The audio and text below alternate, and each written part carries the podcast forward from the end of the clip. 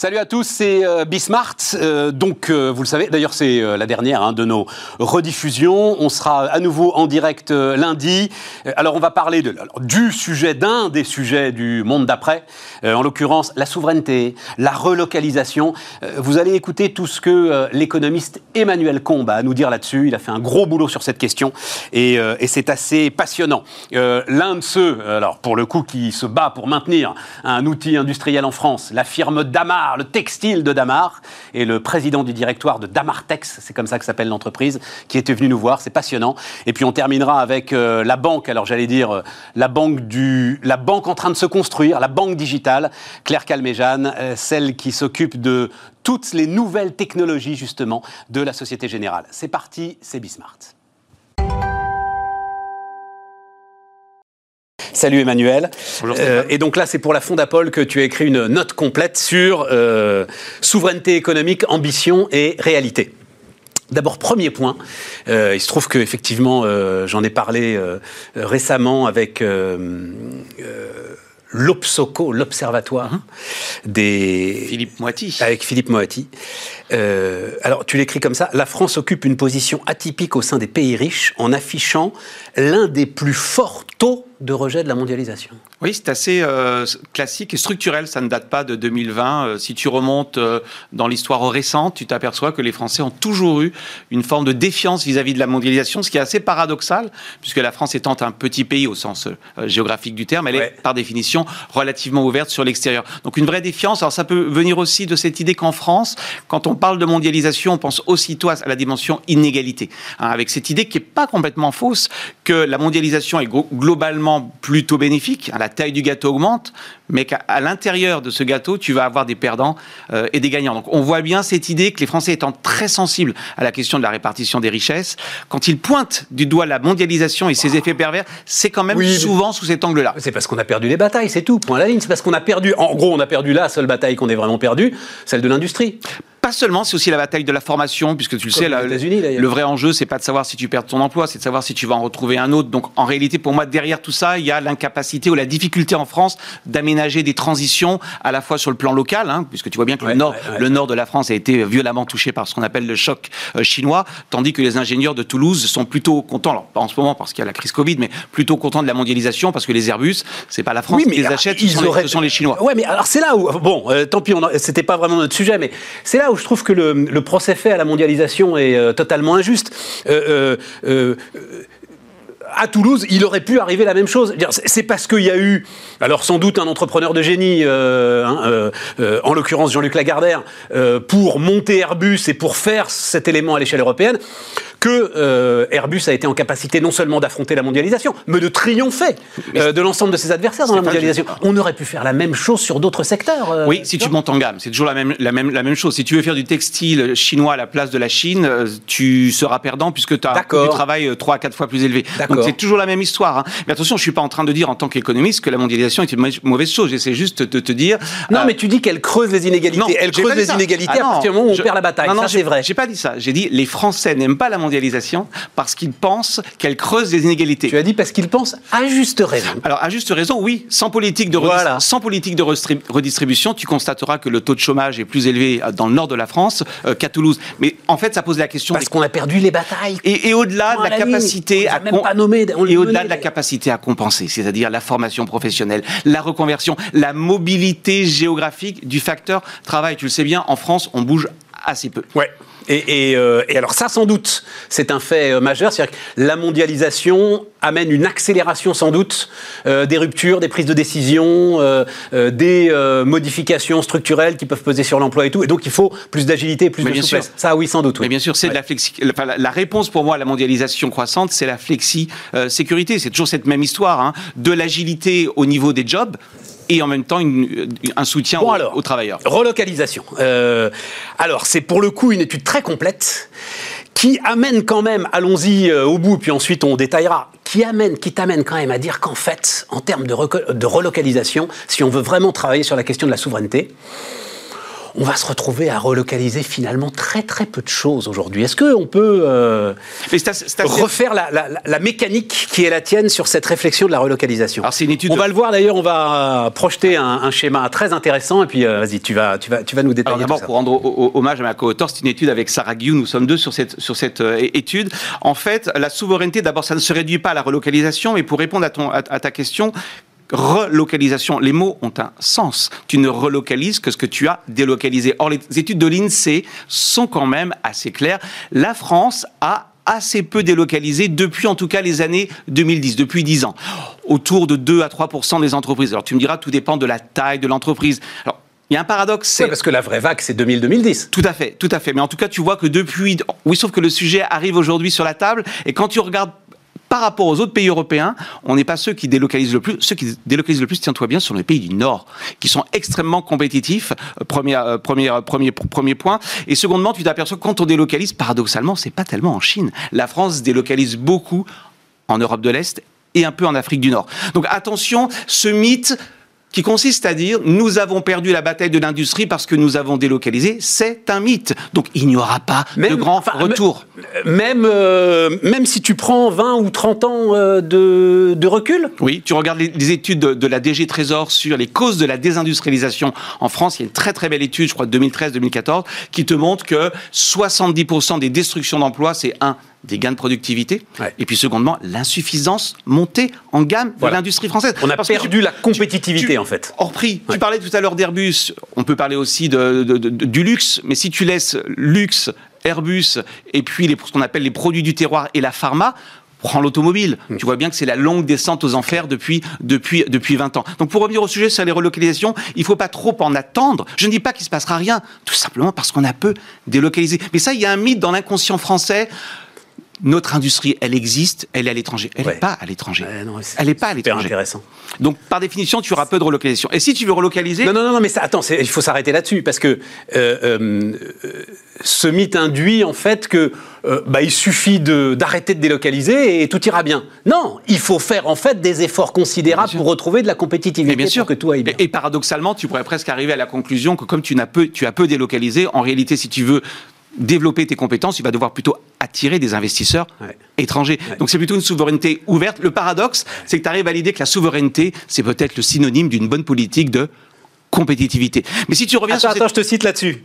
Une politique qui viserait à réduire les importations, c'est à peu près, hein, aurait des effets opposés à ceux recherchés la politique d'autonomie stratégique peut se retourner contre la souveraineté elle-même. Mais bien sûr, Stéphane. Imagine que tu taxes les importations. N'oublions pas que 30 à, peu près 30% des importations, ce sont des composants que tu utilises ensuite dans les produits que tu vas exporter. Pour parler clairement, dans ton Airbus assemblé à Toulouse, tu as des composants qui sont importés d'autres pays. Eh bien, tu vois bien que pourquoi tu importes ces composants? Parce qu'ils te donnent de la compétitivité coût qui va te permettre en fait d'exporter plus. Tu as une corrélation entre la performance à l'export et la capacité à importation. Tu, à importer. Tu peux pas comme ça séparer les deux, les deux points. Et puis n'oublie pas. Attends, attends, je répète ça aussi une corrélation entre la performance à l'export et la capacité à importer. Mais bien sûr. Les Allemands, ils importent beaucoup. bien sûr. Les premiers exportateurs bah, du monde ils ont même... sont aussi les premiers importateurs Mais bien sûr, Ils ont fait même ce qu'on appelle l'économie de bazar, c'est-à-dire, tu le sais, ils produisent des euh, composants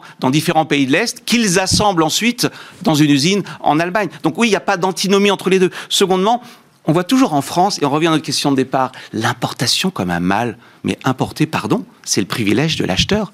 L'importateur, c'est celui qui peut choisir quand il a le choix. On va revenir sur le cas où il n'a pas le choix. Mais quand il a le choix, il peut choisir de rompre un contrat. Qui a été le plus affecté par la crise du Covid? C'est quand même les exportateurs chinois de produits textiles. Attention à ce mythe, mais très français, ce qu'on a appelé le mythe du potager. On va tout faire, on va tout faire soi-même. Le privilège d'un pays développé, le privilège d'un pays développé, tu sais ce que c'est? C'est de choisir sa dépendance. C'est d'être sur le maillon sur lequel tu es incontournable. Je, change de sujet, mais c'est le même. Regarde. Non, non, non, non, non, ça attend, parce que, euh, encore une fois, on a le temps et c'est super intéressant. Le privilège du potager, j'ai adoré ça. Parce que le potager, ah oui, c'est mes tomates, ah oui. Ah bah oui, mais tu fais pas pousser du blé dans ton potager. C'est-à-dire qu'à un moment, tu es limité dans tes capacités de production. As un problème et de... tu appauvris d'une manière sûr. générale l'ensemble de Et la... c'est le fondement de l'économie. L'économie repose sur la division du travail. Bah, Enfin, ce bien. qui vaut pour un individu vaut pour un pays. Euh, Plus tu es euh, éduqué, plus tu es riche, plus tu divises le travail. La question, c'est où es-tu sur la chaîne de valeur? Et on voit bien que ce qui rapporte, là où est la valeur ajoutée, c'est plutôt ce qui est en amont la R&D, plutôt ce qui est en aval, le marketing, c'est la fameuse courbe du sourire. Et on voit bien que la, la mondialisation te permet paradoxalement d'être beaucoup plus compétitif sur les maillons de chaîne de valeur qui sont en fait. Alors plus- effectivement, a- j'aurais pu la mettre là, la, la courbe du sourire, j'ai choisi ça, mais elle- elle- à mon avis, elle a un problème. Donc la courbe du sourire, effectivement, hein, euh, ce que tu disais, et la production, elle est tout en bas du sourire. Mhm. Sauf que sont apparus, et c'est pour ça sans doute hein, que ça émerge maintenant, sont apparus des éléments d'aménagement du territoire, sont apparus euh, des éléments de euh, euh, euh, Réactivité, non, non, mais autour de la nécessité quand même de conserver la production dans un pays qui n'apparaissent pas dans euh, cette figure du sourire, Oui, justement. mais à ce moment-là, pourquoi pas avoir ce débat? Mais il faut aussi regarder le débat dans toute sa, toute sa dimension. Plus tu voudras faire au niveau national, au niveau européen, c'est déjà un peu différent. Plus tu vas perdre en économie d'échelle. Parce que c'est bien beau de dire on va tout faire nous-mêmes. Et d'or, est-ce que tu es si sûr que ça, que c'est un moyen d'assurer tes approvisionnements? Pas tout faire nous-mêmes. C'est juste le sujet de la production Bah oui. qui, à un moment, retrouve quand même. Oui, mais si tu veux intérêt. produire, ça veut dire que tu mets une usine en France, on est Ouais, bien d'accord. ouais, ouais, Donc soit tu as un marché mondial, là ça se défend, mais si ton idée c'est d'ouvrir une usine en France d'abord pour desservir le marché français, tu as un énorme problème. On le voit avec euh, l'idée des masques. hein. Une fois que tu as produit pour le pays, qu'est-ce que tu fais de ces masques? Donc attention à ce mythe qui est de dire le lieu de production est forcément la chose la plus importante. Ouais, c'est ça. Secondement, Bah, C'est-à-dire qu'il faut, pour reprendre tes masques, il faut qu'ils soient suffisamment compétitifs ou suffisamment Bah oui. innovants pour qu'ensuite tu puisses les oui. exporter, tes masques. Et, oui, puis tu as, quand même un autre, un autre petit problème, c'est que tout le monde nous dit si on faisait tout nous-mêmes, alors on serait indépendant. Mais au contraire, tu es encore plus dépendant. Ah. Imagine le jour où Ah, puis tu as, tu as un choc. Imagine un jour où tu as un choc en France. Ne le souhaitons pas. Tu fais tout toi-même. Bah, ça aurait pas été mieux d'avoir justement diversifié ses importations, d'avoir contracté avec. Bien sûr.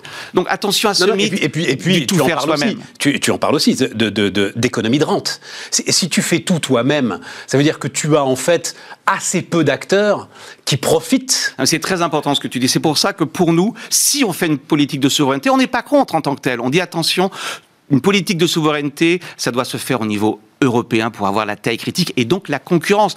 Quand tu regardes les politiques de souveraineté qui ont été mises en œuvre, par exemple, par les Japonais, pour rentrer dans des secteurs comme l'automobile, ils mettent de la concurrence interne parce qu'ils ont un grand marché. Tout le monde oublie de dire que la politique industrielle japonaise de remonter des avantages comparatifs dans l'automobile, c'est 11, tiens-toi bien, 11 producteurs.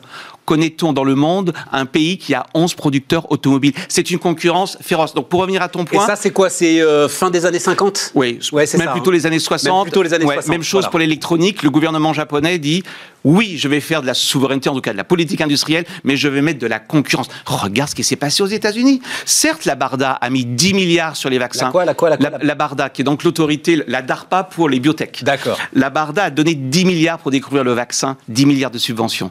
Elle n'a pas dit je désigne un laboratoire. Elle a misé sur 9 entreprises, 9 vaccins différents. C'est important ce qu'on dit, c'est-à-dire à supposer même que tu veuilles faire toi-même, surtout, surtout, ne confie pas la production à un seul producteur. Ça, c'est un peu l'approche française. Même à deux d'ailleurs. Hein, Picking the winner, hein, c'est ce que dit Jean Ouais. Tirole dans son ouvrage le- du- du- Économie du bien commun. Il faut jamais désigner le vainqueur à l'avance. Or, comme la France est un petit pays, pour moi, une politique de souveraineté, ça n'a de sens qu'au niveau européen. Reprenons là donc, euh, parce que le temps tourne très vite, processus de décision, on va peut-être le mettre plein pot d'ailleurs euh, pour qu'on voit bien, processus de décision de relocalisation d'un bien industriel.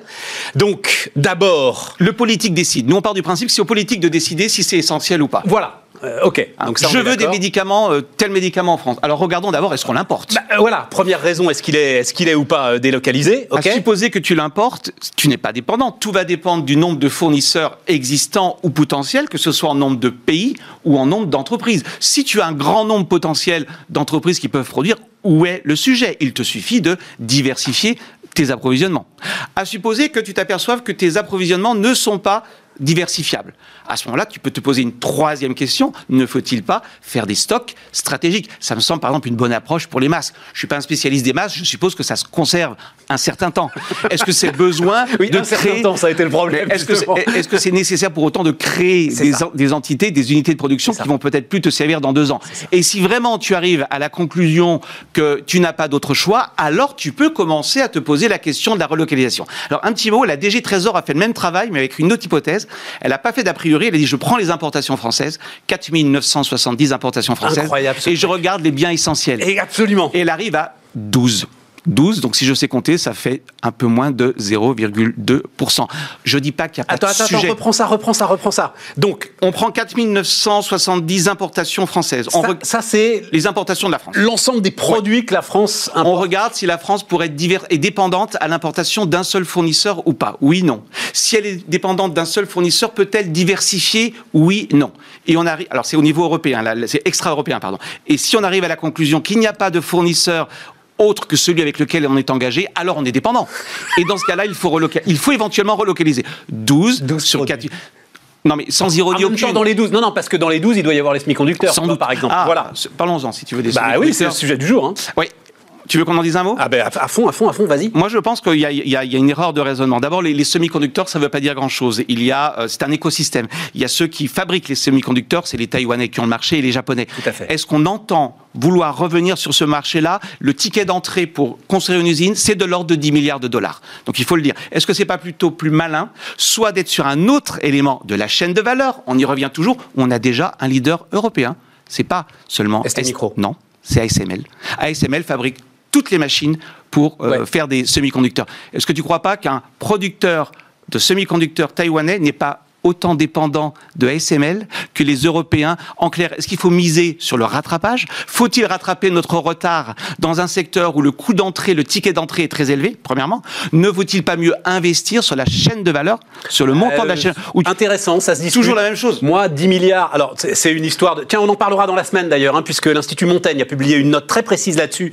Et donc, euh, je crois que c'est Mathieu Duchâtel qui viendra nous voir pour détailler tout ça. Donc, tout se joue dans la finesse de la gravure. Exactement. Euh, descendre à 2 nanomètres. Voilà, j'ai appris ça. Euh, il se trouve qu'on a quand même ST Micro, Soitec, enfin, on a des acteurs. Attention, ST as- Mic- pardon. Non, non, non, mais tu. ST Micro ne fabrique pas tous ces microprocesseurs. Tout à fait, voilà. Les fab lit, elles sous-traitent. T'as des sujets, t'as des sujets dans la chaîne de valeur qui sont très intéressants. T'as aussi tout le sujet autour d'ARM, Hum. qui est lui le, le concepteur, on va dire l'architecte Qui du vient microprocesseur. Qui, enfin, on verra. Il y a l'autorité de la concurrence justement là-dessus qui va se prononcer. C'est passionnant avec euh, avec Nvidia. Mais ce que je veux dire, 10 milliards pour un élément dont on sait qu'il sera alors pour le coup essentiel à l'économie du 21e siècle. Moi, je trouve ça. Ouais. pas cher. Mais tu n'as pas résolu ton problème. 10 milliards, c'est construire l'usine. Dans l'usine, tu fais quoi? Il faut produire des microprocesseurs. Ouais, les ouais, dépenses avec des gravures très très fines. R&D plus CAPEX des trop 4 grands. Il y a une note de la Fondapol très intéressante de mon collègue Paul- Adrien Hippolyte. En moyenne, c'est le ticket pour faire de la R&D, c'est 40 à 50 milliards par an. Non, mais je dis pas non. Mais À l'échelle européenne, pourquoi pas C'est mais, intéressant. Mais ça te pose quand même un sujet. C'est dans une industrie qui va très très vite. Est-ce que tu ne risques pas d'avoir un train de retard ou est-ce qu'il faut pas mieux miser sur là où tu es déjà le plus performant? Ouais, mais je reprends moi tes pas de doigts, euh, c'est Taïwan. S'il y a un sujet où je me dirais, tiens, quand même, euh, tu vois, je fais une cartographie des risques.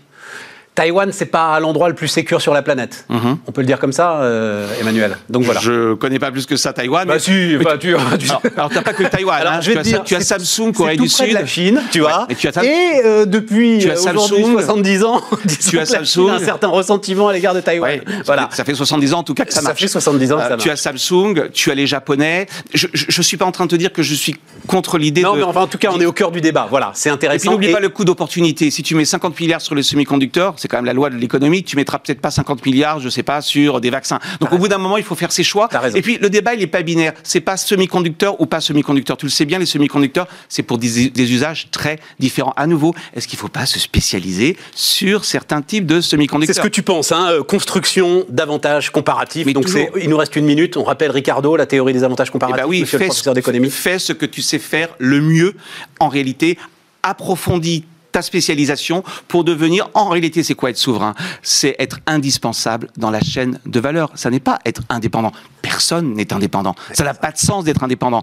Celui qui est véritablement indépendant, c'est celui qui est tout simplement riche, ce qui revient à dire que être souverain, c'est mener une bonne politique de compétitivité. Alors si vraiment, non, si vraiment on veut faire de la souveraineté, c'est résiduel, c'est du domaine du militaire. On n'a pas de problème, on le dit dans la note. Il est évident que lorsqu'il y a des enjeux stratégiques, on peut et il est normal que l'État aille regarder, c'est prévu dans le code monétaire et financier, mais nous expliquer que la distribution alimentaire, c'est de la souveraineté. Vous savez, tu sais, Stéphane, quand tout est souverain, plus rien ne l'est. Quand tout est stratégique, plus rien n'est stratégique. Donc attention, ne jouons pas trop avec les mots. Et si souveraineté on veut, alors menons une bonne politique de compétitivité à l'échelle européenne. Emmanuel Combe était notre invité sur Bismart. À bientôt, euh, Emmanuel. Bonjour Patrick. Bonjour Stéphane. Président du directoire de. Alors c'est Damartex, hein, le, groupe. Absolument. Et Dam... Taux de reconnaissance de Damar, c'est 100%, c'est Coca-Cola 96. 96% en France. Ce n'est pas le cas partout en Europe, mais en France, c'est à 96%. Mais mesuré chez les 4 ans et plus, c'est-à-dire c'est les moins de 10 ans qui ne ah connaissent pas Damar. probablement. Euh, probablement. Euh, vous avez. Alors, on va évidemment parler de la technologie, etc., de la recherche. C'est du textile. C'est du textile qui est encore aujourd'hui à Roubaix, à Tourcoing. Enfin, c'est du textile qui est encore aujourd'hui, euh, Patrick, dans, son, dans son cœur euh, industriel historique. C'est vrai, Stéphane, que le cœur historique en France du textile, c'est Roubaix. Euh, c'est le Nord. On a encore toutes nos équipes de création, nos équipes de recherche, d'innovation qui sont basées à Roubaix. La production est gérée par nous en Tunisie aujourd'hui depuis maintenant presque 12 ans. mais ce sont des équipes d'Amar. On a une, une intégration verticale dans notre production quand, euh, juste, alors je ne pensais pas, mais allons-y très très vite, l'ensemble des discours là sur euh, le Made in France, sur les aides à la relocalisation, sur etc. Pour le textile, c'est mort, c'est parti, ça reviendra plus? Non, je pense pas. Je pense pas. Je pense que ça reviendra plus comme avant, certainement. Par contre, euh, relocaliser en France un peu de production est certainement possible sur des produits à valeur ajoutée, pour également avoir des circuits de production qui sont plus courts. Euh, et plus respectueux également de l'environnement. Euh, je pense que la tendance va être à, un rapatriement. Maintenant, il faut être réaliste. On ne va pas reproduire en France 100% du textile. C'est irréaliste. Non, ça d'accord, mais je pense. Alors, et pour le coup, vos clientèles peuvent un petit peu se recouper. Je pense au groupe de Saint-Étienne Tuan, euh, à la formidable Elisabeth Ducotet, au combat qu'ils font avec des, avec des matières, c'est vrai, ultra techniques pour continuer à, à produire à Saint-Étienne. Est-ce que, parce que Damar, c'est technique quand même. Enfin, c'est une question que je voulais vous poser mhm. justement. Euh, est-ce que là, il y a un potentiel? Est-ce que c'est quelque chose auquel vous réfléchissez, vu que le guichet de l'État est ouvert quand même hein, C'est sur le radar, ça ne va pas être l'élément essentiel de notre stratégie. Non. Et, un, élément, un des éléments de la stratégie de, de, produire plus proche euh, en France ou en, Europe, mais ce n'est pas un élément essentiel ou la pierre d'angle du, positionnement. Pour accélérer la vitesse de rotation Pour accélérer, et puis, et puis également euh, au, niveau euh, qualité, de pouvoir suivre et s'assurer. C'est vrai que l'époque où tout se faisait en Chine, je pensais derrière nous, on rapatrie beaucoup plus les productions c'est technique d'Amar ou c'est ce, thermolactyle hein, euh, C'est en fait une recette euh, qui date de combien de temps 60, 70 ans 53, donc 60, 67 ans. 67 ans et qui n'évolue plus Alors je vais tourner la question différemment. Parce que dire que c'est technique, c'est partir du produit. Moi, je pars du client, je suis un épicier. Je pars du client j'écoute le client. Et je pars du besoin client. Et le besoin client, c'est le confort. Et surtout sur notre clientèle de, de, de 60, 65, 70, 75 ans, le confort pour être vraiment bien dans sa peau, bien dans ses baskets est essentiel. Et la technicité est un moyen d'apporter ce confort. C'est vrai sur le côté thermique, hein, c'est le thermolactyle que vous connaissez, ah bah, euh, que nos enfants portent également. Hein. en tout cas, mes enfants le portent. Avec les cheveux qui se dressent sur la ah, tête quand on l'enlève. Hein, exactement. Mais ce n'est pas unique. C'est pas que ça. C'est également c'est le jeans euh, avec des vraies technologies de maintien. Euh, c'est la chaussure, avec être bien dans ses chaussures à 70 ans, c'est pas évident. Surtout pour Donc ça veut dire que c'est un choix, parce que c'était une de mes questions, ça. Le choix stratégique de d'Amartex, du groupe, c'est clairement un choix de ce qu'on appelle maintenant pudiquement la silver economy. Voilà. Non, absolument pas pudiquement, on le revendique. Hein. oui, oui, oui, oui, mais enfin bon. c'est moi, je revendique l'appellation start-up de vieux, donc on peut, on peut revendiquer euh, l'idée que euh, bah, on s'adresse à des clients qui sont des vieux, euh, mais, mais c'est vraiment ce choix-là, plutôt qu'un choix. Je sais pas, on peut penser par exemple à des textiles sportifs, où vous auriez tout a fait votre place euh, aujourd'hui dans bah, des périodes qui on va, on va continuer à utiliser le, le banc techniques euh, sportives. Par exemple, Damar Sport est une de nos gammes, mais ça va représenter 1 ou 2% de nos ventes. Ça va être la Formule 1 pour Renault qui va nous permettre de tester différents types de fibres ou de montage. Mais le positionnement de la marque est un positionnement de confort. Quand vous avez 70 ans, 65 ans, la nouvelle senior, on va y revenir, elle n'est pas celle que vous avez en tête. Je veux casser cette image d'épinal. La nouvelle senior d'aujourd'hui, elle a, elle a besoin d'un jeans qui lui va bien, elle a besoin de sous-vêtements euh, qui sont appropriés à toutes les différentes températures. Et le positionnement de Damar, c'est d'apporter vraiment des produits qui apportent le confort pour être bien dans ses baskets, bien dans sa peau. Bah, alors c'est quoi? Non, mais alors moi je veux, savoir, la, la, la, senior de 65 ans, donc ça veut dire d'abord que, la, mmh. Damar, sa cliente, c'est une femme? Ah, c'est une femme à 95%. À 95%, elle achète pour son mari? Elle achète pour son mari un petit peu, mais c'est l'épaisseur du trait. Ah, c'est l'épaisseur du trait? C'est l'épaisseur du trait. C'est les femmes qui portent du damar? Ah bah bien sûr. Euh, ah mais, j'en sais rien moi, vous me l'apprenez. Euh... Cassons quelques images d'épinal. Mais la première, c'est que Damar, c'est uniquement du thermolactyle sous-vêtement. Le sous-vêtement thermolactyle, c'est moins de 20% des D'accord, mais ça on a compris, les jeans, les chaussures, etc. Ok. Et le deuxième point, c'est sur la question que vous avez posée sur la, sur la cliente senior d'aujourd'hui. Et on parle souvent des baby boomers et autres. Aujourd'hui, pour, pour un peu casser cette image, c'est pas la mamie dans, son, dans sa cuisine en tablier. Mais c'est important de... de, La, la senior d'aujourd'hui, si je prends celle qui est les baby boomers nés après 45, on suit beaucoup les générations chez nous. Disons qu'elle est née en 48. Elle avait 20 ans en 68. C'est elle qui était sur les barricades.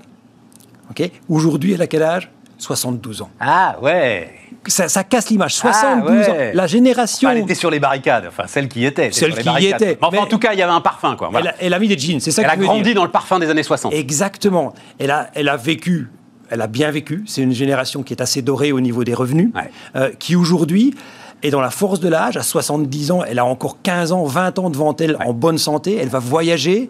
Euh, je dis souvent en souriant, quand vous voyez une Clio passer dans la rue en vert pomme, regardez qui est au volant, ça sera, ça sera une senior. Et la senior est tout sauf la, mamie entablée dans, son, ah, dans, dans, sa cuisine. Elle est, elle est, vivante, elle voyage et elle veut paraître belle. Elle veut mettre des talons. Euh, elle, elle veut être bien dans ses baskets et plaire. Euh, et ça, c'est la, mission. Et ça casse un autre truc d'ailleurs, euh, Patrick, qui est ces images permanentes qu'on nous montre avec les EHPAD, etc. et tout, comme si c'était forcément ça. Le, le, la retraite, voilà, on va le dire comme ça. Mais non, c'est à peine 10% ça, euh, des retraités. 90% ils sont chez eux. Ils sont chez eux. Ils peuvent parfaitement assumer. Et ce, défi sociétal, il est vraiment important. Hein en France comme partout en Europe, d'accompagner le bien vieillir à domicile. Non, mais vraiment notre mission. Et, et ça m'intéresse énormément parce que euh, bah, euh, juste à côté, euh, on est très intéressé aussi par l'évolution de la Redoute, hein, qui est voilà, qui est un autre pôle très important à Roubaix, qui a vraiment mis le paquet pour renouveler complètement sa clientèle et essayer de s'adresser à une clientèle nouvelle.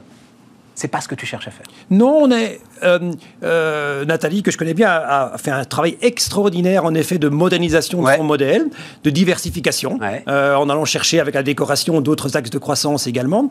Pour Damar et Damartex, on a fait un peu un truc similaire, mais différent, dans le sens où pour nous, on allait chercher autre chose que du textile également. Et on l'a dit en entrée, c'est pas juste Damar, c'est Damartex à côté de Damar, qui représente aujourd'hui 65% du chiffre d'affaires, on a créé des, pôles équipement de la maison et on a créé un pôle santé également pour accompagner ce bien vieillir à domicile.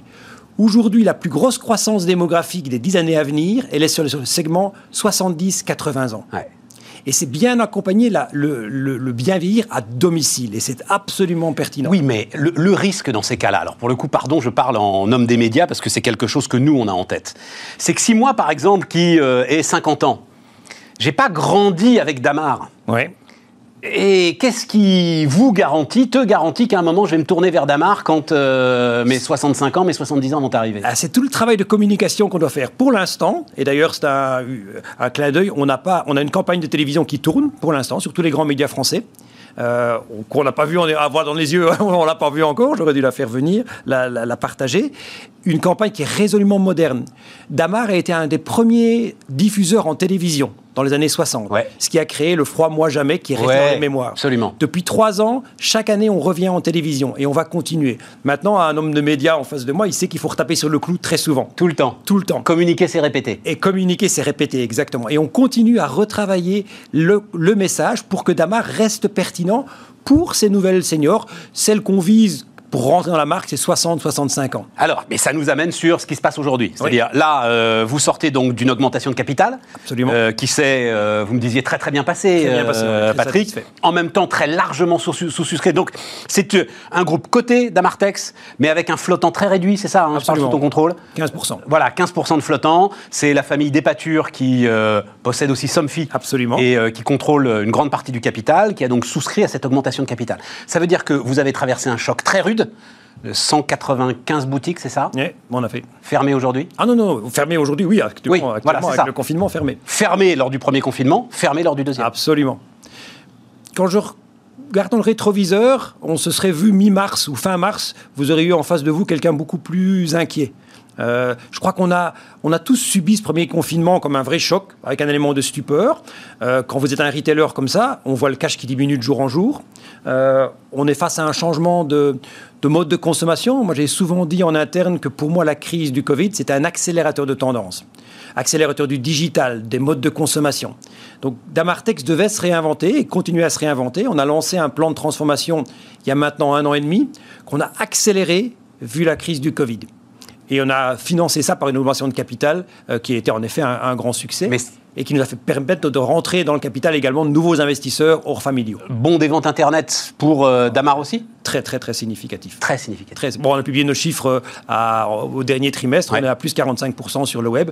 Pas uniquement sur Damar, on a huit marques dans le groupe et la croissance du digital, on va faire plus de 120 millions d'euros de chiffre d'affaires en digital cette année. On est un gros acteur du Sur, On l'a pas dit, hein, mais c'est 700 millions d'euros de chiffre d'affaires. Euh, voilà, euh, Damar. Tout à fait. Euh, avec magasin, vente par correspondance traditionnelle et digital, e-commerce qui va faire 120 millions cette année de, de chiffre d'affaires et une croissance depuis maintenant 5 mois entre 40 et 50 de croissance sur l'e-commerce. Ça veut dire quand même deux choses là aussi sur euh, ce que tu appelles les images d'épinal. C'est un, d'abord les seniors, ils y sont bel et bien euh, sur le web, sur le net, et, ils sont et ils sont ultra réactifs.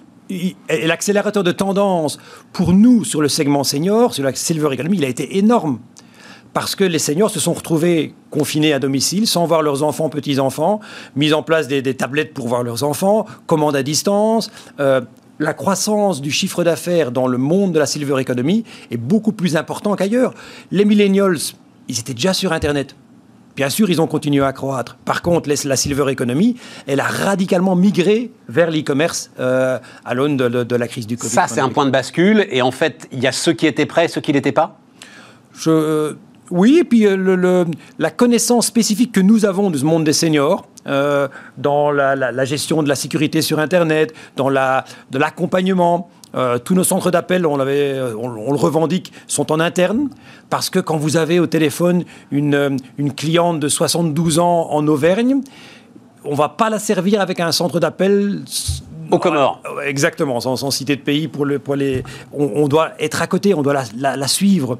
Euh, Elle doit sentir d'ailleurs qu'on n'est pas loin, quoi. Exactement. Moi, j'ai un, message que je passe à tous mes salariés, c'est passer du temps au centre d'appel. On a la chance d'avoir dans le groupe 10 centres d'appel. On doit avoir 350 personnes qui supportent l'e-commerce comme la vente à distance. Même quand j'ai un des grosses décisions à prendre, un coup de blues, je vais une heure au téléphone. Ça vous remonte le moral, ah, Stéphane, vous imaginez pas. Ah, mais si, Parce que cette cliente-là, elle est, elle, est, elle est passionnée, elle est passionnante, elle, adore le contact et elle est, elle est réceptive aux nouvelles technologies. Donc c'est pour ça qu'on se bat un peu pour changer cette image des seniors, parce que c'est un marché qui est juste passionnant. Euh, euh, tu as compris la fermeture du deuxième, euh, du deuxième confinement?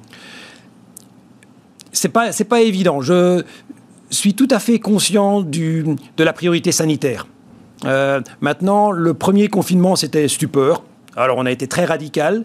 Dans ce second confinement, je pense que beaucoup de secteurs de, du spectacle, du restaurant, des, des, des, magasins ont adapté beaucoup de leur expérience d'achat. Euh, euh, et je pense, en tout cas pour l'instant, on plaide et on est au cœur de l'actualité pour une réouverture des magasins le 27, euh, le 27 euh, novembre. Avec, un, avec protocole sanitaire ah, C'est certain, on a fait, Ça, ça, nous coûte beaucoup d'argent, mais on, et puis nos clientes l'attendent. C'est une jauge en magasin qui est supérieure à celle d'aujourd'hui. Euh, c'est des, des, des, protocoles en interne beaucoup plus stricts dans les, dans les, dans les cabines d'essayage. Tout ça, on l'a mis en place. Euh, et rappelez-vous qu'on a une, on a une clientèle d'âge moyen de 65 ans, donc qui est très sensible à la dimension sanitaire. Ah bah ultra euh, sensible. ultra sensible à cette dimension-là. Donc je pense qu'il faut prendre la crise sanitaire de manière très sérieuse. En interne, on le fait, dans nos entrepôts, nos centres d'appel au bureau, en magasin également. Maintenant, on va devoir apprendre à vivre avec ce nouveau monde. Euh, et Dieu sait si j'espère qu'il n'y aura jamais de troisième confinement. Euh, il faut apprendre à vivre avec. Donc il faut mettre en place des protocoles, tels qu'on peut en voir parfois dans d'autres pays d'Asie du Sud-Est, pour être capable de réouvrir les magasins le plus rapidement possible. certainement. C'est quelque chose de durable. Enfin, en tout cas, c'est une leçon euh, apprise et, on sera prêt finalement à se remettre en mode protocole sanitaire comme ça du jour au lendemain si jamais une nouvelle alerte devait venir Je, pense que la leçon que je tire des, huit derniers, mois, des huit derniers mois, c'est le changement interne sur l'agilité. La première vague de, confinement, on a un peu subi les événements. Quand je regarde mes collaborateurs, mes collègues au quotidien maintenant par rapport à il y a huit mois, l'agilité, la réactivité, la capacité à mettre en œuvre une idée en trois jours, elle a été multipliée par dix parce que les événements nous ont forcés à être réactifs. Donc je ne sais pas si demain on va s'adapter à une nouvelle crise, parce que je ne sais pas quelle crise va venir. Par contre, pour des sociétés qui ont 67 ans comme la nôtre, euh, développer cette agilité qui est native dans des startups euh, et dans des plus euh, jeunes sociétés était un élément clé. Et l'accélérateur que nous a offert le Covid pour travailler différemment est vraiment impressionnant on n'est plus la même société aujourd'hui qu'on l'était au mois de mars. Un de mes confrères a récemment là, ressorti une phrase de Charles Darwin que je ne connaissais pas, évidemment, euh, et qui est peut-être le meilleur symbole de cette crise. Les espèces qui survivent ne sont pas les plus fortes ni les plus intelligentes, ce sont celles qui savent s'adapter. Exactement, je connais la... Hein. Et c'est sans doute le... Et on, travaille sur ça depuis... de cette crise. Hein, on, travaille sur ça depuis des années, mais la crise nous a permis ça. Euh, et ici, ce nouveau confinement, on a mis en place un drive piéton en magasin. Euh, on a chaque... Ça, à Lille, à Roubaix Tous nos magasins sont ouverts de 10 à 17 heures avec commande... Euh, ah, click and collect, Click and collect à l'Oreza, téléphone également. La cliente peut venir reprendre le produit. chaque magasin... C'est rentable, ça? C'est pas rentable. C'est pas rentable. C'est pas rentable. On Mais on maintient le contact avec le client. Et encore une fois, pour une cliente de, 65 ans, c'est un élément clé ce contact. Euh, chaque magasin a reçu le lendemain du confinement la liste de ses 100 meilleures clientes pour les appeler. Est-ce qu'on peut vous aider? Venez en magasin. Donc on a, on a, on a développé une agilité en, en, en six mois, une capacité à inventer des formules qui n'existaient pas qui est impressionnante. Oui, mais là, ça, alors ça, Patrick, c'est super intéressant et super important parce que dans tous les discours qu'on entend là partout, il faudrait claquer des doigts pour passer au digital pour les, magasins de détail. Euh, encore faut-il l'avoir, la liste de ces 100 meilleurs clients. Ah Encore faut-il avoir le point de contact, l'adresse mail, un numéro de téléphone, quelque chose. C'est ça. Ça, ça, ça se fait pas comme ça. Ça, la, ça, c'est la force de Damar, qui est un acteur omnicanal hyper développé depuis, depuis 20 ans. Euh, on, en France, on est 40% en magasin, 40% en vente par correspondance traditionnelle et 20% en Internet. Sur, bon an, mal an, 300 millions de chiffres d'affaires en France. Euh, donc on est très multicanal depuis 20 ans. L'e-commerce, pas, c'est plus récent. Donc, cette, cette compétence interne de gérer un parcours client, et j'insiste parce que mettre le client au cœur, c'est pas juste un ah, slogan. on compris ça. C'est une façon de, vivre au quotidien. La leçon a été euh, parfaitement, euh, mm. parfaitement expliquée, je mm. pense, apprise. Dernière question, il nous reste une grosse minute. Euh, capitalisme familial. Oui. Euh, tu disais là au mois de mars, euh, tu serais peut-être même pas venu d'ailleurs. Voilà. là, quand on sait qu'on a euh, un actionnaire fiable, stable, qui a les reins solides, on dort un tout petit peu mieux? on dort mieux. c'est un, plaisir au quotidien d'avoir, de savoir que derrière, on n'a pas juste des reins solides, on a un entrepreneur. Parce que je pense qu'une image également, on voit trop souvent le capitalisme familial vit le long terme. C'est pas vrai. L'entrepreneur familial, il est l'actionnaire familial, il est entrepreneur. Il est prêt à prendre des risques. C'est la chance que nous avons avec notre actionnaire familial. Je pense que c'est le cas de beaucoup de TI familiales. Il faut casser cette image de dire que c'est des, des boîtes qui restent sur leurs acquis l'actionnaire familial, il voit loin et il est prêt à prendre des risques. C'est la chance qu'on a avec notre actionnaire. Et sur, euh, tu disais, équipement de la maison, euh, donc domotique, Somfy Damar, euh, il y a là des... Non, non. Non, on pas, non pas forcément. Non, d'accord. d'accord, on, partage sur les tendances de société, sur le digital. Mais il n'y a pas là une synergie... Non, on reste des entreprises séparées. Patrick Séguin, le président du directoire de Damartex. On repart les amis, on repart donc avec euh, Claire Calmejane qui est la directrice de l'innovation de la Société Générale. Bonjour Claire. Bonjour. Et merci beaucoup de venir nous voir. Donc j'ai appris, euh, j'ai appelé ça euh, transformer la banque. Ça vous va comme euh, Ça me va. Votre, euh, votre mission? En fait, il y, a une question qui m'obsède, que je pose à tous les banquiers, dès que je les croise, tous les grands banquiers. Je l'ai posé à Frédéric Oudéa, je l'ai posé. C'est pourquoi est-ce que les grandes banques se font damer le pion par les fintechs? Pourquoi est-ce que.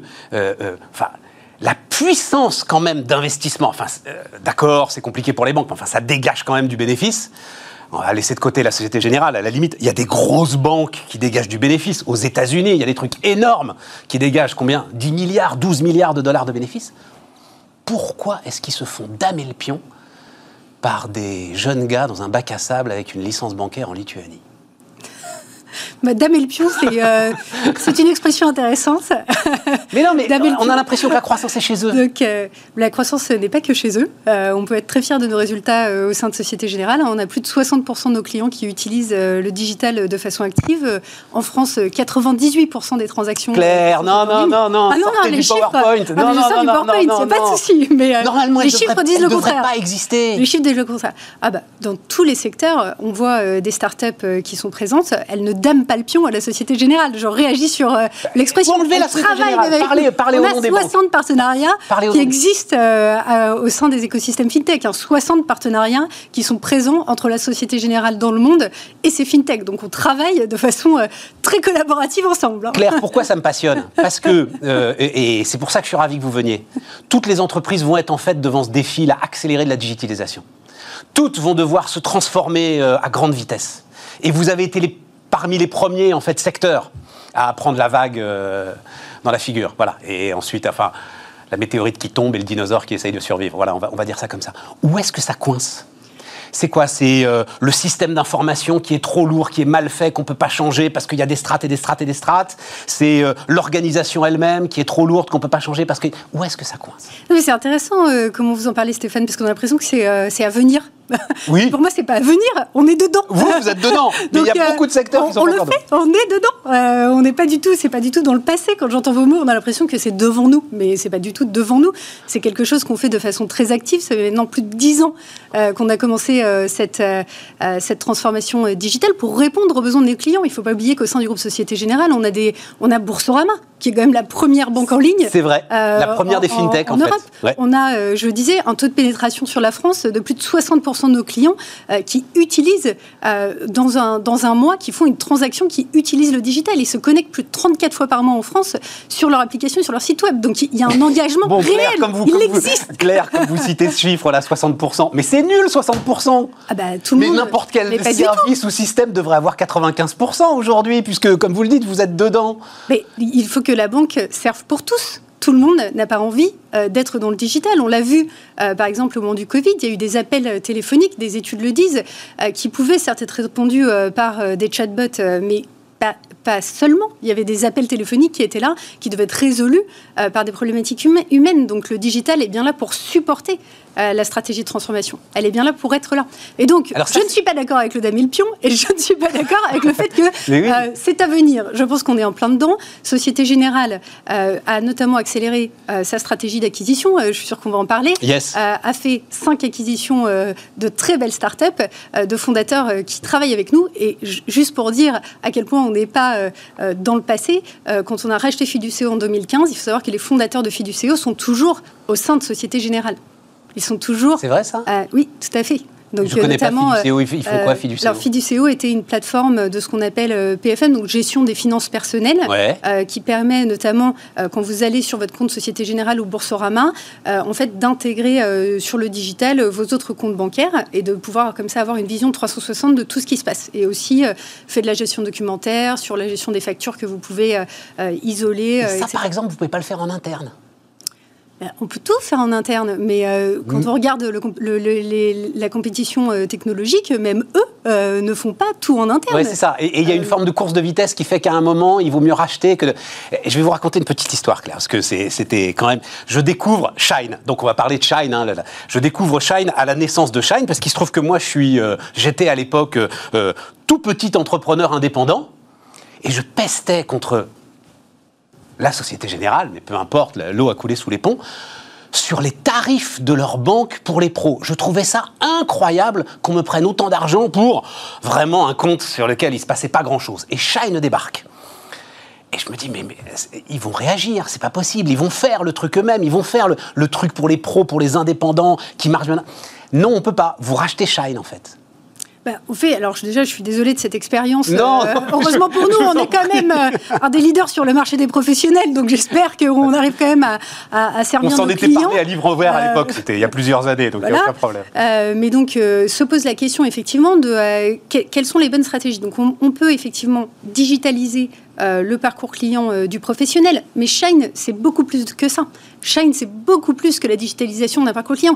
Shine, l'éthos euh, de Nicolas et de Raphaël n'est pas du tout Donc, à la les deux fondateurs. d'offrir, qui sont les deux fondateurs, n'est pas d'offrir un service bancaire. Il est d'accompagner vraiment la création pour des indépendants de leurs entreprises et de les accompagner. Donc on va trouver aussi bien un service finalement d'accompagnement qui va jusqu'à votre numéro SIRET, déposer votre entreprise, tous les services qui vont autour de cette finalement première création à vos services bancaires, aux services après de gestion de comptabilité euh, qu'ils vont euh, pouvoir euh, vous offrir, à même leur partenariat avec SumUp qu'ils ont aujourd'hui, donc le petit boîtier qui vous permet, si vous êtes marchand, de pouvoir quelque part passer votre carte et puis payer très simplement, que vous soyez en ligne ou que vous soyez en physique. Donc ils ont tout un écosystème de services qui vont bien au-delà du service bancaire. Et c'est aussi ça, la valeur de Shine. Et aujourd'hui d'ailleurs, on n'a pas cherché à intégrer Shine au sein de Société Générale. On a à la fois continué à, à supporter le développement de Shine, qui en fait est, une plateforme, un petit peu comme les plateformes, alors toutes petites, mais comme les plateformes qu'on a pu voir euh, Uber, Amazon, qui finalement offrent ces services, ça va pouvoir consommer des services financiers que nous, on va produire et distribuer, tels que le crédit à travers euh, la plateforme de Shine. Et en parallèle de ça, bah, puisqu'on a fait l'acquisition de Shine, qu'on pense qu'il y a un business model euh, qui se développe, qui est robuste, et d'ailleurs les derniers mois l'ont confirmé, on va en profiter pour digitaliser euh, notre parcours client et offrir euh, cette expérience à notre clientèle professionnelle. Donc en fait, vous injectez un peu de shine dans le. C'est ça un peu la mécanique vous injectez un peu de ce qui fait leur force dans l'ensemble euh, du de l'écosystème digital de la Société Générale. Ah, c'est la promesse et je pense que c'est pour ça qu'on garde nos fondateurs et que ce soit Eric Lassu et Xavier Labouret avec Trésor ou que ce soit Nico Hélard et Raphaël avec Shane. Je pense que les acquisitions qui fonctionnent bien, bien elles ne sont pas basées sur euh, une start-up qu'on intègre euh, au sein d'un grand groupe. Il faut se rappeler, Société Générale, hein, c'est 138 000 collaborateurs à travers le monde, 62 pays. Bon, euh, la start-up, même si c'est plus des start-up, il faut être honnête. Hein, au moment où on a fait l'achat de, de, Trésor, ils sont 35, mais aujourd'hui, ils sont 130. Ils sont à deux pas avenue de Wagram. Ils viennent de Trésor, parce que Trésor, on est dans le back-office de la banque, là. Tout à fait. Alors, racontez-moi, Trésor. Parce que Trésor, mais je me gourre pas, Trésor, c'est quand même ce qui permet aussi aux fintech, alors on peut les citer, les Revolut, les N26, etc., de pouvoir, euh, en fait, euh, opérer comme des banques alors qu'elles n'en sont pas vraiment. Je résume bien le truc à peu près Tout à fait, euh, tout, à fait. Donc, typiquement, Shine tourne sur Trésor aujourd'hui euh, et va demander euh, sa, licence euh, d'établissement de paiement pour grandir. C'est la logique, une fois qu'on a... Voilà, ils ont aujourd'hui plus de 80 000 clients, ils grandissent, donc effectivement, ils vont s'équiper avec plus de connaissances de leur côté. Et Trésor va pouvoir toujours fournir une partie de software. Donc on est vraiment dans la couche basse. On est dans la couche basse. Fournir les cartes, les moyens de paiement, ce qui est KYC, ce qui est tenue de compte. Et donc, donc, vous connaissez en France euh, plein de fintech qui tournent sur Trésor. Exactement. Swile, qui est quand même une super success story, Conto qui a fait ses débuts, Lydia euh, qui est également un, grand client de Trésor. Il y en a plus de 70 clients aujourd'hui sur Trésor, présents euh, dans 8 pays. Mais surtout, ce que je mentionnais, c'est que aujourd'hui Trésor, c'est plus une start-up c'est une PME. Elle est à deux pas avenue de Bagram. Elle vient de déménager parce qu'elle avait encore euh, des besoins de croissance. Elle a ouvert son deuxième bureau à Rennes. Elle a ouvert des points euh, à l'international pour avoir des relais. Euh, et évidemment que la promesse de Trésor n'était pas d'intégrer toute cette start-up. Non, mais ce qui est intéressant, c'est ce qui est intéressant, et quand même, je vous challenge un peu, mais je suis évidemment assez admiratif. C'est-à-dire, ce qui est intéressant, c'est que vous laissez cette technologie qui est, comme vous le dites, alors vous le verrez si vous êtes euh, euh, client d'une fintech, si vous envoyez votre RIB, à un moment sur le RIB, en fait, Trésor apparaît. Parce que c'est ça, il y a derrière énormément de régulation, hein, c'est ça, hein, euh, Claire, énormément de régulation, de compliance. Et donc, c'est eux, en fait, qui ont les véritables autorisations de, centres de paiement. Mais ce que je veux dire, c'est qu'en la rachetant, vous auriez pu finalement couper les robinets ben, de fintech qui vous font concurrence, même si à la marge, même si c'est à la marge. Et non, vous ne le faites pas et surtout pas. Ah non, surtout pas. faut laisser ça ouvert. c'est pas du tout, donc, puisque euh, vous en parlez, ça, on reboucle avec euh, le démarrage. Euh, quelle est l'interaction entre les banques et les fintechs? Je mentionnais, on a 60 partenariats au sein de Société Générale avec des fintechs. Je ne sais même pas toutes les noms des fintechs. Je, parfois, on arrive et on me dit oh, on a un partenariat avec tel fintech et j'en découvre tous les jours parce qu'évidemment, ça se passe dans tous les métiers de Société Générale. Alors, il y a une certaine coordination sur notre plan stratégique, euh, mais évidemment, euh, localement, euh, chacun va pouvoir avancer. On a un business, un métier peut passer une, une, coopération finalement sans vous en informer? Mais c'est de la même façon que, je ne sais pas, ils allaient faire leur contrat avec Microsoft pour avoir Microsoft Word. Je veux dire, on va pas. c'est juste la façon dont aujourd'hui la transformation digitale d'une grande banque fonctionne. on ne peut pas centraliser l'intégration, l'intégralité de nos partenariats. Ils ont juste une relation client-fournisseur et j'en parle souvent parce que les gens me disent Ah, votre relation avec les fintechs, comment ça se passe? Moi, j'ai vécu 10 ans euh, aux États-Unis et, au Royaume-Uni. J'ai vécu toute cette vague des fintechs qui avaient émergé bien avant au Royaume-Uni. La plupart ont quand même basculé d'un modèle B2C à un modèle B2B. Euh, je veux dire, même des, grandes success stories, on peut voir Starling Bank qui a récemment, euh, la semaine dernière, levé, qui est un des compétiteurs de Boursorama, à la fois une ligne B2C et à la fois une ligne B2B. Donc elle vend des services euh, en B2B2B euh, euh, à d'autres partenaires, de plus petites banques, un petit peu sur le modèle de ce que peut faire Trésor d'ailleurs. Et donc c'est ça qui vous intéresse? Finalement, arriver à faire un peu la même chose avec la Société Générale, c'est ça qui vous intéresse? Alors, dans Société Générale, notre stratégie d'open innovation, elle est large, elle est là pour supporter nos transformations métiers, pour servir nos clients. C'est vraiment servir nos clients, servir l'efficacité opérationnelle et servir les composantes responsables. Donc, c'est ça l'open banking? La banque ouverte. La banque ouverte, la banque C'est quoi la banque ouverte, l'open banking La banque ouverte, elle passe. Euh, en fait, ce qui se passe, c'est qu'il y a un mouvement de fonds euh, dans, euh, dans les services financiers qui va, qui encourage une partie de dérégulation qui est passée par une réglementation qui s'appelle PSD2. Désolé, c'est un petit peu technique. Mais, énormément d'entrepreneurs m'en parlent de cette directive. Et donc cette directive a pour objectif de notamment permettre sous un, sous un système défini d'accéder euh, à certaines données pour pouvoir proposer des services financiers. Et ça peut être à travers des acteurs qui sont des acteurs bancaires établis. Je peux le dire d'un mot clair, en fait ça veut dire vos données clients à vous, elles vous appartiennent, elles appartiennent pas à la banque. Mais elles ont toujours appartenu aux clients. Elles ont toujours oui, Mais là, la banque est tenue de les ouvrir, d'ouvrir, alors ça s'appelle ces API, pour qu'il y ait des relations, si vous, évidemment, vous êtes d'accord avec ça, pour qu'il y ait des relations avec l'ensemble de ceux qui, effectivement, peuvent apporter des services. Je vous laisse continuer. Non, tout à fait. Non, mais euh, je n'ai rien de plus à Et donc, c'est ça la banque ouverte, alors? La, banque ouverte, elle permet effectivement euh, d'avoir, euh, de, voir de nouveaux business models émerger qui peuvent effectivement s'appuyer là-dessus. Alors attention parce que on est évidemment la banque est très très euh, vigilante sur la protection des données personnelles, euh, leur localisation euh, et notamment pour nos clients dans toutes les géographies en respect de ce qu'ils souhaitent. Et ça, c'est un des grands avantages bah, d'établissements financiers qui sont déjà là depuis plusieurs années et qui sont régulés on peut observer qu'au UK, il y a même eu un, la façon dont ils l'ont fait, c'est qu'ils ont mis un, organisme en place qui s'appelle l'Open Banking euh, Authority. Authority, oui d'ailleurs, voilà, qui permet euh, vraiment de flécher le parcours euh, en mettant des règles d'accès qui sont très qui sont très robustes, notamment en matière de sécurité et de gestion des données. Ah. En France, on a, on a, on a passé la, réglementation européenne PSD2, on n'a pas été jusqu'à monter ce type d'entité régulatoire. Quand, relation client, sécurité, transformation de l'organisation, c'est quoi la priorité de Claire Calmejane? Le client. Entre ces trois éléments. La relation client. La relation client est au et centre. Tout le reste est soumis en fait à, la relation client. Mais c'est intéressant parce que quand on parlait des, business models euh, tels que euh, Shine, euh, c'est des plateformes digitales qui sont conçues sur l'expérience client. Une autre dont on a fait l'acquisition, un Rizocar, qui aujourd'hui est encore plus une start-up qui fait 150 Vente en ligne de voitures d'occasion. Voilà, vente en ligne de voitures d'occasion, qui est maintenant un des leaders, une de nos pépites françaises, qui a rejoint le groupe Société Générale. Là, il faut juste expliquer, mais d'un mot, que Société Générale comme BNP d'ailleurs ont des parcs de leasing très très importants et que donc l'activité automobile est une part très importante de l'activité bancaire. Exactement. Et donc euh, on a pu, euh, on a, on, enfin, on, travaillait déjà avec Laurent et Vincent euh, qui sont les fondateurs depuis un certain temps, parce qu'on avait déjà pris une part minoritaire au capital de parce que vous mentionnez nos métiers et quelque part ce que eux faisaient, puisqu'ils agrègent à travers l'Europe les offres possibles sur les véhicules d'occasion. Et en se développant, ils ont bien vu qu'il fallait fournir une composante autour des services financiers qui n'était pas nécessairement une expertise qu'ils avaient chez eux. Et donc c'est de cette façon-là que s'est fait le rapprochement mais encore une fois, pour co-construire un monde dans lequel eux ont tout pensé pour le client en expérience digitale. Aujourd'hui, ils ont plus de 2 millions de visiteurs uniques par mois. 2 millions de visiteurs uniques par mois. c'est énorme. Oui, mais pour des voitures.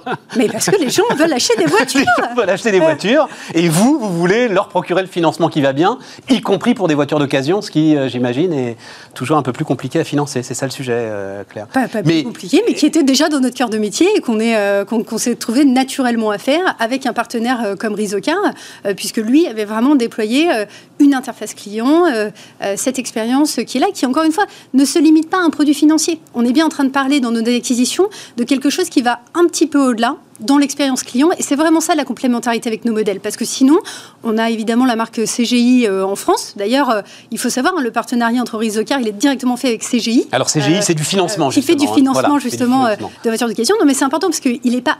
On n'a pas racheté Rizocar dans le groupe Société Générale, à mon niveau, dans la direction de l'innovation. Tout à fait. On l'a vraiment fait avec le métier, dans le métier, en disant OK, on a vraiment un élément de synergie euh, qui est possible ici. L'intelligence artificielle, il nous reste euh, une cinquante. Donc c'est la question où vous, je suis sûr vous pouvez y parler, passer trois heures. Il faut tout concentrer en une cinquante. C'est un nouvel horizon pour vous. Euh, enfin, ça va être un bouleversement dans les pratiques bancaires. Comment est-ce que vous regardez ce qui peut arriver? J'adore venir vous voir parce qu'on a toujours l'impression que c'est devant nous. ah ben là, l'intelligence artificielle, on est, dedans. nous. Mais non, pas du tout pas du tout, on n'est pas du tout. Ça fait déjà deux ans qu'on sponsorise AI for Finance qui a lieu à la Bourse de Paris. Euh, et euh, aujourd'hui, nous, nous avons plus de 80 cas d'usage en production. Mais des vrais cas, parce des, cas d'usage industriels. On vend des trucs qui sont en fait de la robotisation, du machine learning. On, dit que c'est de l'AI, mais Non, non, non, non, pardon, pardon, allez-y, allez-y, allez-y. Non, non, mais on, a un cas d'usage, notamment par exemple sur la gestion de la fraude, qui est en production depuis 4 ans, qui utilise de l'IA du machine learning. Et d'ailleurs, on est en conversation avec Trisor pour le mettre euh, chez Trisor. Donc, c'est des volumes industriels. Euh, on est vraiment, euh, on avait justement une présentation la semaine dernière au conseil d'administration sur la défense dans nos activités de marché du Pinel de Change, justement parce que les nouveaux entrants arrivent et peuvent prendre un certain bout du gâteau. Et donc, nous, on réagit. Et c'est quelque chose qui s'est passé déjà il y a plus de 18 mois. Euh, on fait euh, de l'octroi de crédit avec du, machine euh, learning où on optimise la façon dont on va faire le scoring pour pouvoir prêter au mieux, le plus rapidement, le time to, on mesure le time to cash, le time to yes pour nos clients, pour avoir, offrir le meilleur service possible. On n'est pas dans la science-fiction. Hein. Moi, quand je vais voir, je vais souvent sur le terrain parce que c'est la meilleure façon de gagner de l'insight sur les bons éléments de la transformation. les gens ne me disent pas c'est de l'IA, ils me disent mais merci et on en veut plus. c'est ça. C'est ça le truc en fait. voilà. On en revient le service du client finalement. Euh, et, c'est tout pour vous. Et vous, voilà. Et vous, votre boulot, c'est de vous débrouiller pour que ça marche du mieux possible. Ah, c'est intégré dans la stratégie euh, du groupe de Société Générale. Et vous le savez, mon poste a été créé il y a deux ans et demi auprès de la direction générale, puisque le digital, euh, évidemment, avec la responsabilité, est un des enjeux majeurs des dix prochaines années. Merci Claire. Donc, des dix prochaines années, c'est devant nous quand même, un petit peu. Claire Calmejane, donc la directrice de l'innovation de Société Générale, était notre invitée sur Bismart.